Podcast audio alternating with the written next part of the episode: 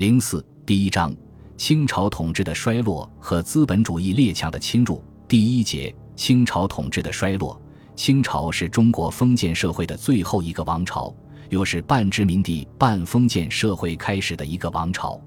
从一六四四年七岁小儿福临顺治在吉特太后的怀抱中入关登基，至一九一一年又一个七岁小儿溥仪宣统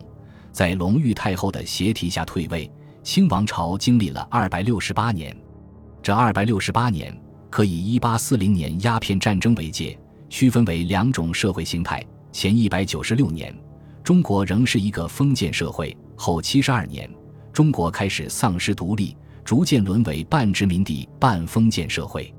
在鸦片战争前的一百九十六年中，虽然仍和前一代统治下的封建社会一样，社会的主要矛盾是地主阶级和农民阶级的矛盾，但是满洲贵族入主关内所造成的满汉矛盾十分尖锐。清朝开国初年，这一矛盾甚至掩盖了其他各种社会矛盾。鸦片战争后的七十二年。在中国沦为半殖民地半封建社会的过程中，帝国主义和中华民族的矛盾，封建主义和人民大众的矛盾，成为社会主要的矛盾；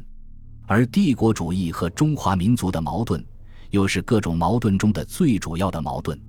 由于清朝统治者对外采取妥协政策，并逐步与帝国主义合作，因此在表现形式上是曾经一度缓和的满汉矛盾。在清朝末年，又显得尖锐起来。